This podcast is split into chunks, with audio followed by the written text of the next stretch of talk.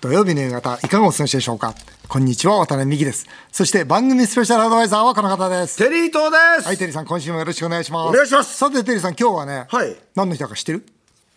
おこん ?8 月7日だから、花の日なんですよ。なるほど花の日あ知らなかそったのまんまだけどね、はいこんなメールが来てます、えー世田谷区の秋広さんです渡辺美樹さんが奥様の誕生日にお花をプレゼントしている話を聞き、微笑ましく感じました、まあでも単にね花屋さんに頼んだだけですけどやめねてくださいそれ今年の奥様の誕生日は喜んでもらいましたかつって本当に喜んでくれて、うんあの赤いバラ3四4 0本かな40本かな途中で止められたんですよ年齢ごとに増やしてったんだけどそうそうですねもうや嫌ですねもうやもうやめてくれって言われて 40本だったかな、でかい赤いバラね、やっぱこれがねリビングとかダイニングにこうポンポンとあるとね、なんかねこう非常にね和やかなムードになるんですよいいですね いいでしょまあその中でも一番盛り上がったのはテリーさんのプレゼントでしたよ 育つタオルほら、あはいはいテリーさんからいただいた、あええどうでしたああもう大変なもうあれでこのプレゼントに対するお返しはいるのかいらないのかって議論になりましたけ いらないどですそれはいらないんじゃないかいらないというでこすよとそでんな一応終わったんですが、はいあよかったよかった、特にいいのはですね消えていくものなんですよああ消え物がいいんですよ消え物ね消え物なるほどね天才プロデューサーいやいや消え物ですね消え物がいいですね、えー匿名希望 T さん、はい渡辺さんの奥様お誕生日おめでとうございますありがとうございますところでトンネルズの石橋貴明さんが女優の鈴木保奈美さんと離婚されました石橋さん59歳鈴木さん、えー54歳子育てに一段落したのが離婚の理由でした、意外だったのが同世代から少し羨ましいという共感の声が多かったことです愛妻家のお二人はどんなコメントですか渡辺さんのこれ放送しないでよっていう本音がまた聞きたいですということで、でもこれ離婚ってさやっぱり、なんだろう気合いいるよねだってほら君のこと好きだよって言えるじゃないですか、うんうん君のこと嫌いだよっていやまあ言うの大変だよね大変ですよね、本当そうだよねテリーさんはあれでしょ離婚しないでしょ いや僕はね、いろんな人と結婚したいタイプなんで まあ離婚しないでしないでそのまんまいろんな人といろねんな人となんかね結婚しないでっていうねいろんなことしたいんですいよねいことだうんまあ本当離婚ってのは難しいと思うわ難しいしね、まあでもね別れたんだから頑張ってほしいそうですそよう幸ねせになってほしいよね、はそうだよね、えー CM などはテリーと大社長への道ぜひお聞きくださいそれではテリーさんはいタイトルコールお願いしますわかりました目指せ唐揚げ界の金メダル笑顔で突撃テリーと大社長への道テリーさんが私から経営を学ぶテリーと大社長への道この番組がきっかけで誕生したワタミとテリーさんが組む唐揚げの天才は、はい現在なんとテリーさん108店舗ありがとうございます絶好調で唐揚げ界の金メダルにまっしぐらです、はい頑張りまえす、ーテリーさん108店舗というと煩悩の数ですあ本当だ、まあでもね、すぐ100件になっちゃうんだけど、 そうですねうん、でもとりあえず今、煩悩、ねえーこの夏も唐揚げの天才は、さまざまな取り組みをしてまいります、はいえーまず現在ですね、期間限定で、うなぎと唐揚げと卵焼き、全部楽しめる、うなから丼、まあ今ね、この夏じゃないですか、そ欲張りですねううなぎ、唐揚げ、卵焼き、もう日本人が好きなものが全部入ってますねもう全部入ってていいのかって問題もありますが、はいい、いだろうということで、うなから丼699円発売中、安いまあ、これ、大ヒットですよ。ありがとうございますこれうなぎと唐揚げってどうかなと思ったんですけど、まあ、ある時、まあ、うなぎと卵焼きだけで勝負させてほしいってって、まあ、僕の会長室に持ってきたんですね、でどうもピンとこないんですよ、これいいからとにかく唐揚げ2つ乗せてくれと、でそれで食べ合わせが悪かったらやめようよと、たら意外と合うんですよでこれは絶対にやっぱ我々唐揚げ屋なんだから、うなからでいこうよと、いうことで、まあ、出させていただいて大変皆さんから好評いただいてると、まあ、タレが合うんだねあれねあそうですねうなぎのタレとね、唐揚げのタレ合うから、確かにしっくりしますねそうこれが当たってる。ああ続いて先週は、はい 川口湖に、唐揚げの天才のキッチンカーが初いよいよ登場でしすました。ねとうとうキッチンカー。いいですねキッチンがね、まあ、やりたいってのは前々からね言ってたんだけどね渡辺さん言ってましたもんね現在、川口湖のオルゴール館の前に泊まっています。はいまあ、今後もこのキッチンカーを続々投入して、えーこの番組を聞いているリスナーの方で、うちの土地にキッチンカーを置きたいという方のオファーもお待ちしたいというものです。あいいですねテリーさんどうですか、このキッチンカーのデもうザなイんンかあのは。黄色をベースにしてねはいカラフルで、これってあれですか、はい例えば土地がなくてもいいんですか置く場所が必要ですね置く場所が必要なんですか駐車許可が必要ですからよくね、はいちょっとわかりませんけどそれこそこのまあ、有楽町に通う近くで、はい丸の内とかあるあいいんですいいんですああいうところにキッチンカーってはい昼時とか来てますよね、来てます来てます新宿とか来てます青山とかも、はいああいうのでもいいんですそよの地域の保健所の許可をしっ許可かさえり取取れればって、あーなるほどそこの場所の駐車許可を取れれば大丈夫です。なるほどねはい、ですからこのキッチンカーは、まあ、川口湖にはあるんですけども、この川口湖では例えば山中湖で、んこのやりたないんと思いかますあると、まあ、例えばイベントがあるという時には、ちょっとじゃあ移動しましょうかと。でこのキッチンカはーいで大体をはい手にするのっていくらぐらいのお金がこれはもう999万でやってます。もう要するに全部改装費も全部含めて1000万以下で、まあ、これをオーナーとしてやっていただこうとなるほどいうことで,、でまあ、第3弾としては先日もお話ししましたように、えー380万で、今度はコンテナでンテナでねはい、やろうということで実際今ね唐揚げって本当戦争になってますから、どうやってピンポイントで、えーまあ、売る場所を抑えていくかということで、まあ、このキッチンカーそれからコンテナ、これで一気に300店舗に走っていきたいと。はあ、いやなんか湘南に作ってほしいですよね。ああいいですねねえ、うんそ湘南なかなかないんでね。いいですよね、はいまた海の家の近くとかねああいうもう鎌倉とかねそうすごい鎌そう鎌倉の駐車場とかね、はいぜひもう絶対いいと思いますから、まあ、これで皆さんがね唐揚げを片手にビールを平和に飲める日が早く来るように、はい本当ですね期待しておりますが、はいえーまあ、世間はオリンピックこのコーナーでは経営相談で中小企業の皆さんを応援していきたいとそう思っております、はいあの経営相談のメールたくさん来ております、はい。あちょっと待ってください。えーはいはいその前にです何ね情報入ってきました。どんな情報ですか、 ええ時々それ入るんだよあなそうです。渡辺美樹さんは今は三、ヶ月に一回ワタミのフランチャイズオーナーと、まあ経営相談に乗ってますよね。乗ってる乗ってるはい。一回三時間以上どんな相談も必ず解決してあげると。そう、ねえするする相談の後ですね、オーナーたちの皆さんはですね前向きに皆さんねそそうれこそ帰ってってるということなんでそうまあ、ちょっとね、その段階ねシーンをなるほどあの撮っておりますのなるでほどぜひ、ね、えー撮ってあんのはいぜひ嘘でしょ見てくださいお願いします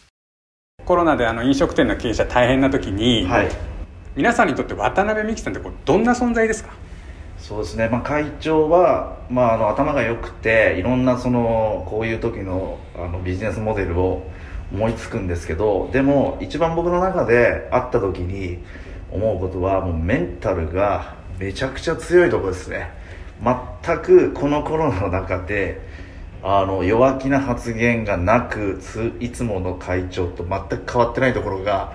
一番こうあって、えーまあ、勇気づけられるというか元気づけられて帰ってますいつも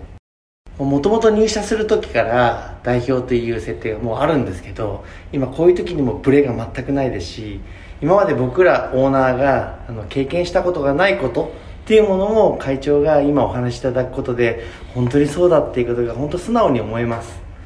そういった会を作ってくれてありがとうございます こんなのいつ撮ったのよ 知らないやでもうねちのオーナーたちのううちの社員社員もともと社員でみんな社長になりたくて応援してあげて、うちの唐揚げの天才今インタビュー答えてた子なんで一つ13店舗天才もやってますからねでもあれですよね、あの今のね皆さんが言った渡辺美樹さんがメンタルが強いって言ってるじゃないですか、はいやでもこれってずっと強いわけじゃないと思うんですよ、なんかやっぱり当然繊細な部分もあるし、でもここはやっぱしそれを見せたくないとか見せないとかそういうのがあってメンタルが強くなるんですかあんまり見せたくないとか見せたいとか、あんまり正直ってないんですよ、僕はいつも自然体でいないと見せようと思ったらそこには嘘があるからバレると思っちゃってるのね、だからいつも自然でいこうと思ってるんですよ、ただ自然の中でやっぱ彼らね例えば彼らと話しますよね、彼らにはやっぱり元気になってもらいたいし、やっぱ彼らと会う時にこうやってこうやってこうやって元気になってもらおうと思って会ってますよね、ただそれだけ意識してるのは、なるほどねあのお店によってはね、そそんなにまだねこの唐揚げの店でも結果が出てないとこだってあー当然はい微妙にありますよね、はいはいそうそういう人いやー渡辺さんちょっとうちしんどいんですよというオーナーにはどういうふうなアドバイスをいや当然その個別において言うならば君の店はこうでこれこうだからこうやってよくなるよねっていうことと、一つやっぱ大きいのはこっちは本部ですから、本部として次はこういう手を打つよと、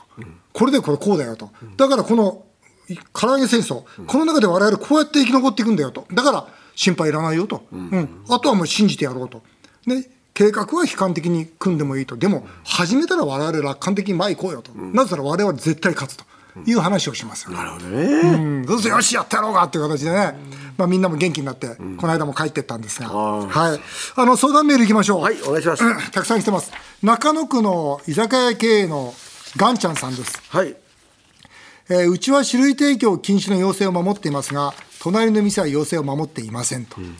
隣の店は過去最高利益を上げていますよくありますね。そこに来て西村大臣の発言が怒りに火をつけ飲食店いじめに負けるなど要請を守らない店を応援するお客さんも増えてきています私も心が揺らいでます精神的な支えとして渡辺さんの意見聞きたいですということでこれみんな一番ね。いやーねこれ厳しいよねあのー本当にまあ今のね FC のオーナーからもそれこの同じ相談を受けるんですよ、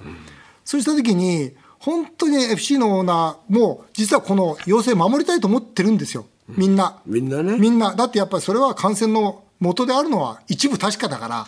だけど協力金が遅くてもう守れない、要するにその3ヶ月遅れてきて、まあ、今回少し早くするとか東京都言ってますけど3ヶ月遅れてきて家賃と人件費3ヶ月分なんか持ってないですよ、そうすると今ここで現金が欲しいとなると、もう開けるしかないじゃないかと、要するにもうこの要請は守りたい、でもこれ守ってたら会社潰れるっていうギリギリのとこだったら僕は何も言えないですね、だからもうフランチャイズのオーナーには、あの言ってるのはともかくもしお前たちが違反すれば、熱海はそれはノーだと言うと、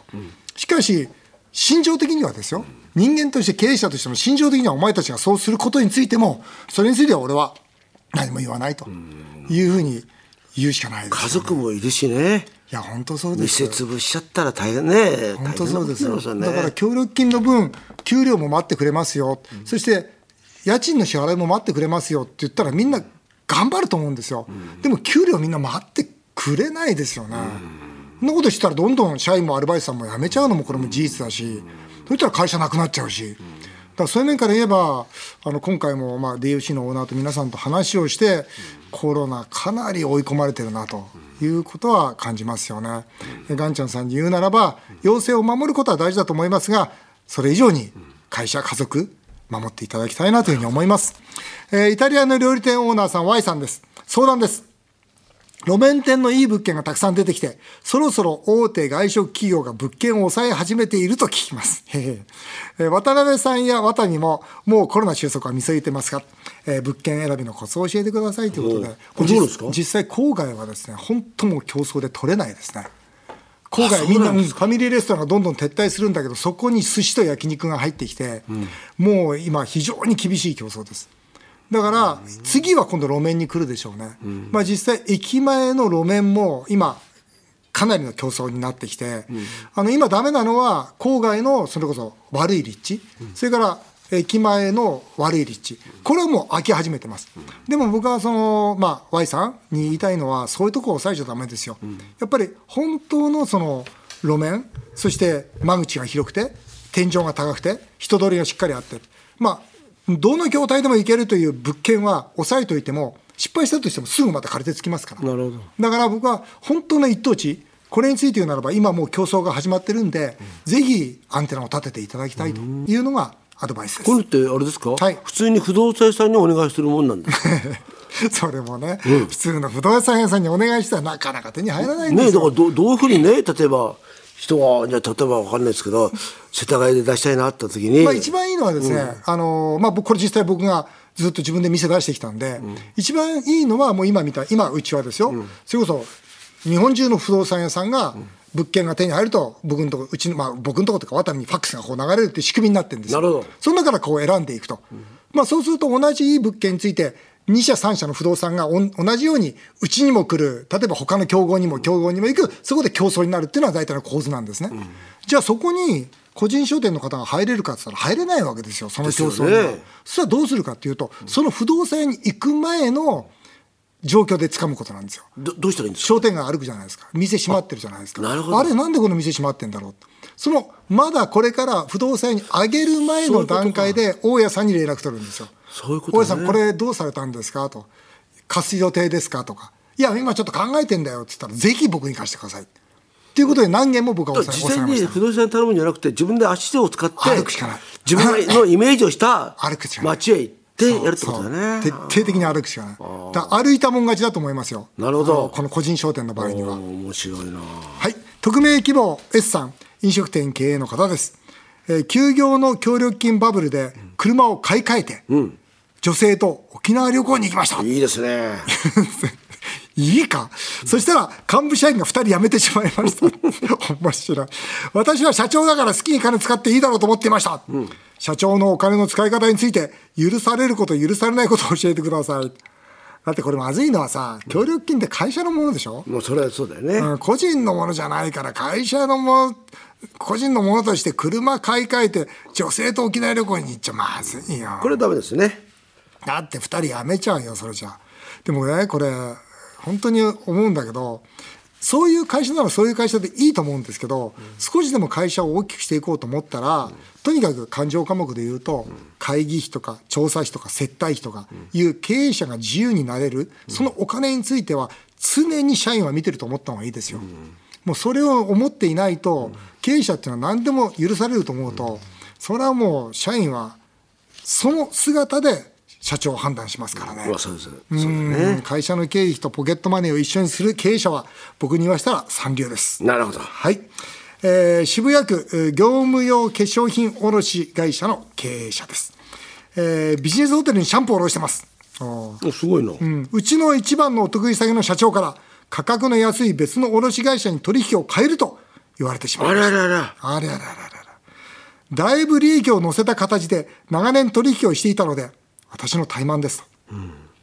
価格は下げて、なんとか取引を続けてもらわないと死活問題です。しかし、社長のアポがもう取れません。社長宛てに手紙を書こうと思います。うわ渡辺さんならどんな手紙を書きますかどうこれ難しいですね難しいけどさ、これね僕も実際こういうことってあるんですよ、うんうん僕の場合には一発では切らないけどね、あなたちょっと怠慢してないですかっていう形で一回ジャブ打ちますけどね、でもこの社、ね、ビジネスホテルの社長さんは許してくれなかったんだろうな、あの正直にね怠慢だったとお詫びすることですよ、でこっからが大事なんだけど仕入れ原価ね教えるべきですよ、うちの仕入れ原価はこれですと、でいろんな経費があるんで10%だけ儲けさせてくださいと、で10%上乗せしてその価格を出すわけですよ、そしてその価格が別の卸売会社よりも高いのならば潔く諦めますと、もしそれが安いんだったらなるほどねもう一回チャンスいただけませんかと、そうやって僕だったら話しますねなるほどねこれアポ取れないってことはもうかなり怒ってるんでしょうねねえうん、だ多分このビジネスホテルの社長も見てなかったんでしょうね信頼してて、あいつならそんなことはしないはずだと思ってたんでしょうね、そしたら見てみたらまあ他の会社さんから原価こんな安いんですよ、もう結構見せられてるんですよねうん見せられてるかもしくは、あのかなり安いお格で、ね、価格で指してきてるのがちょっとそれは分からないですが、ね、でも正直に、ね、欲書いちゃダメですね、うん、正直に謝ってね、もう一回チャンスをいただきたいということで話をするべきだとそう思いますはい以上テリーと大社長への道でしたさあ続いてはメールを紹介させていただきます、はい、それではここから性欲の強い営業マンにも参加していただきますえー光一さんからのメールです、えー渡辺さんテリーさん性欲が強い営業マンさんはこの世でこんなに好きになった女性はいないという時に、その女性の誕生日プレゼントにいくらぐらいまでお金をかけられるか予算感が聞きたいですとおおなるほど過去女性にあげて好評だったプレゼントも聞きたいですまずは過去女性にあげてこれは当たったなとこれは良かったというのもテリーさん教えてくださいプレゼントあ僕はね、花ですね、ああやっぱりね消えるものうん、あの花を、彼女は旅行するって言うんでなるほど旅行先全部で花をうおそれは面白いすごいああ例えばねそのあれだパリに着いたらパリにはうんその通り花が届いてる、はいロンドンに着いたらロンドンロンドンにに花がついてるそうイタリア行ったらそのイタリアにもうまさに三角イタリアあ本当パリロンドンやりましたへーそれはね銀座のね五島花店っていうところに頼んだんでがやってくれるんだやってくれたんですよじゃあ地元の花屋に頼んでだから今からそれこそもう45年ぐらい前ですよね45年前そんなことしたの45年前に銀座の銀座東急ホテルの下に五島花店っていうのがあってそこに頼みましたいややってそれはいいねもうそれはもう絶対落ちるでしょもうどこかわかんないんですけど喜んでましたね喜ぶだろうな性欲の強い営業マン何ですか今までの最高のプレゼント当たったプレゼント私はあのミステリーツアーですねいやいやあの面白いよそれは面白いなんだそれわけわ面かんな白いいさすが面白いそれいや面白いわけわかんない何それいや要はあの行き先を告げずにつ連れて行って、であの着いた先で、いあのあここだったんだってばらすっていう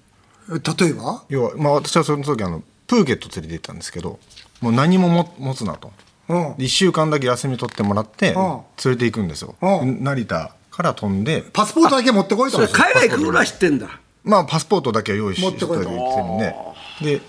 まあいいろいろはいで案内してプーケットで、はいそんなあんじゃないあんじゃないその海際にあるこうコテージみたいなねあタイのねはいそうでしょ、はいタイの、はいいいとこですよプーケットとすっけべななすっ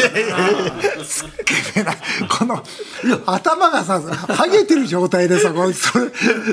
これ言われたらなんかすっけべなものしかでも僕感じないんだけどもう一つ偉いなと思ったのはほらもうね一緒に1週間海外行ってくれるって仲じゃないですかうんそれにもかかわらずしてるから、僕の場合は、そういう仲じゃないのに花を送ってたかなるほどらな これ偉いですよあーすごいわな、僕はプレゼントって本当ないんだよ、ね、え渡さんいや記憶ないの本当に今ふっと思い出しても、僕はテリーさんと違って必ずこれ準備してるから、その時ねここうめんすぐポッと書くんですよ、ないって書いてますよ 情けないじゃないですかやごめんなさい本当ないわ、はい、いくらまでお金かけますかじゃあこれまず政府の性営業マンいきましょうこの世でこんなに好きになった女性はない一生に一度の恋愛そこにぶち込むお金ですよはいどうぞ30万ぐらいです30万、はいわかりましたテリーさんね10万ですねえ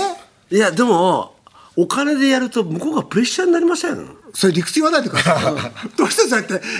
理屈言わないでくだあ、さい2よ3 0万ですね2三3 0万、僕はさっき言ったようにメモふっと書くじゃないですか、3億円って書いてきました なんでそれ いや正直ですよ 誰にも言わないでこれちゃんと自分でじ予習する時にふっとメモしてんだからそれはさ一生一生に一度もう大好きそしたらあ3億円までだったら払いたいなじゃあ3億じゃあ3億円でん何をするわかんない。とにかく、いくら前ならお金かけられるかって言ったら、まあ、い5億円ってちょっと、それはちょっと自分の身分としてね、3億 円だったらちょうどいいんじゃないかなって。もうね今ね、ラジオ聞いてる人全員切ってますよもうドン引きですよね そっか、ドン引きか。正直に言うと3億円ってこれ書いたんじゃないですか、ここにね。あっという間にお時間になりました。デリーゾーさん、また来週もよろしくお願いします。じゃあす日本放送渡辺美希5年後の夢を語ろう。この番組ではリスナーの皆さんのメールをお待ちしております。メールアドレスは夢 5-1242.com 夢 5-1242.com お送りしてきました。日本放送渡辺美希5年後の夢を語ろう。また来週のこのお時間にお会いしましょう。お相手は渡辺美希でした。あなたの夢が叶いますように。